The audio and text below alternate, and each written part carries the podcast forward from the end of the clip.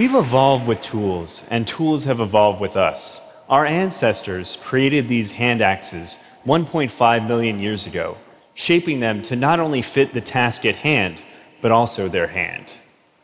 However, over the years, tools have become more and more specialized. These sculpting tools have evolved through their use, and each one has a different form which matches its function and they leverage the dexterity of our hands in order to manipulate things with much more precision. But as tools have become more and more complex, we need more complex controls to control them. And so designers have become very adept at creating interfaces that allow you to manipulate parameters while you're attending to other things, such as taking a photograph and changing the focus or the aperture. But the computer has fundamentally changed the way that we think about tools because computation is dynamic. So it can do a million different things and run a million different applications. However, computers have the same static physical form for all of these different applications and the same static interface elements as well.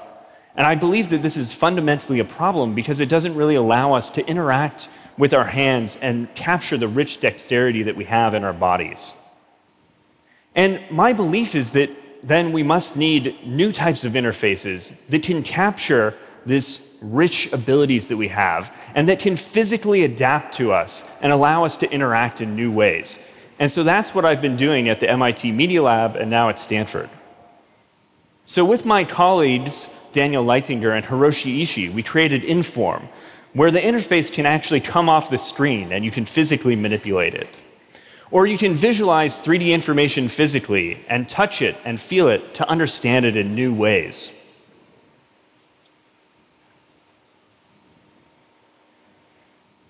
Or you can interact through gestures and direct deformations to sculpt digital clay.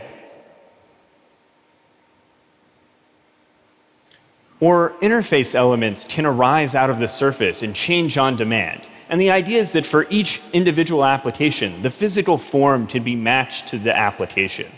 And I believe this represents a new way that we can interact with information by making it physical. So the question is how can we use this? So traditionally, urban planners and architects build physical models of cities and buildings to better understand them. So with Tony Tang at the Media Lab, we created an interface built on Inform to allow urban planners to design and view entire cities. And now you can walk around it, but it's dynamic, it's physical, and you can also interact directly. Or you can look at different views, uh, such as population or traffic information, but it's made physical. We also believe that these dynamic shape displays can really change the ways that we remotely collaborate with people. So when we're working together in person, I'm not only looking at your face, but I'm also gesturing and manipulating objects. And that's really hard to do when you're using tools like Skype. And so using Inform, you can reach out from the screen and manipulate things at a distance. So we use the pins of the display to represent people's hands, allowing them to actually touch and manipulate objects at a distance. And you can also manipulate and collaborate on 3D data sets as well. So you can gesture around them as well as manipulate them. And that allows people to collaborate on these new types of 3D information in a richer way than might be possible with traditional tools. And so you can also bring in existing objects, and those will be captured on one side and transmitted to the other. Or you can have an object that's linked between two places, so as I move a ball on one side, the ball moves on the other as well. And so we do this by capturing the remote user using a depth sensing camera like a Microsoft Kinect.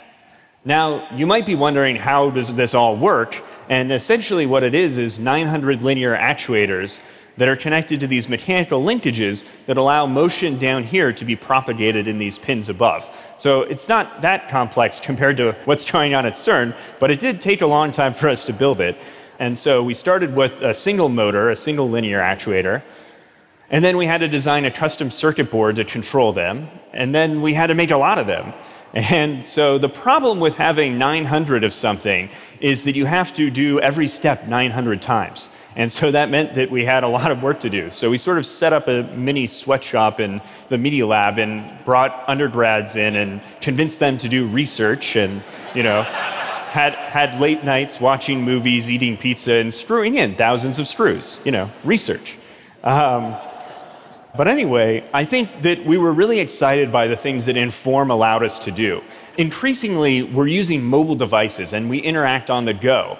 But mobile devices, just like computers, are used for so many different applications. So you use them to talk on the phone, to surf the web, to play games, to take pictures, or even a million different things. But again, they have the same static physical form for each of these applications.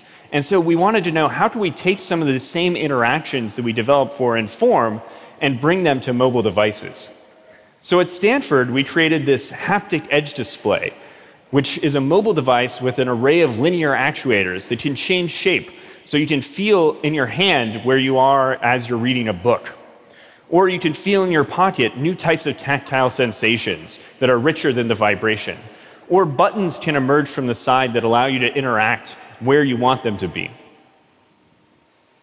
Or you can play games and have actual buttons.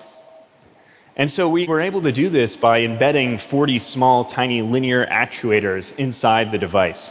And that allows you not only to touch them, but also backdrive them as well.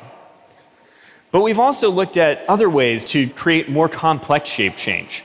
So we've used pneumatic actuation to create a morphing device where you can go from something that looks a lot like a phone to a wristband on the go. And so, together with Ken Nakagaki at the Media Lab, we created this new high resolution version that uses an array of servo motors to change from uh, interactive wristband to uh, touch input device to a phone.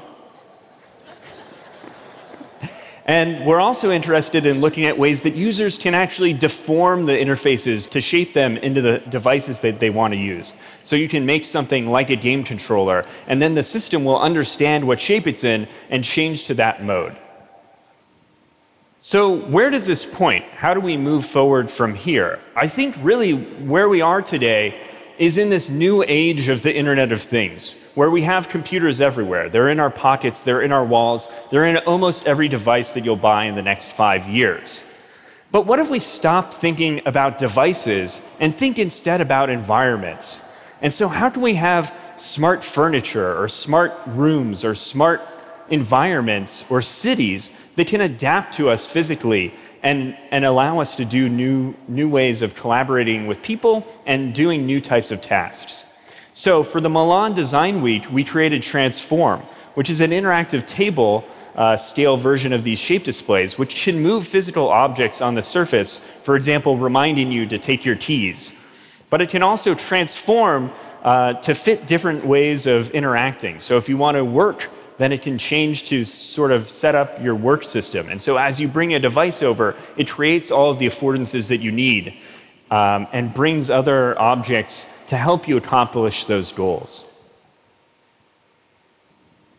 So, in conclusion, I really think that we need to think about a new, fundamentally different way of interacting com with computers. We need computers that can physically adapt to us and adapt to the ways that we want to use them.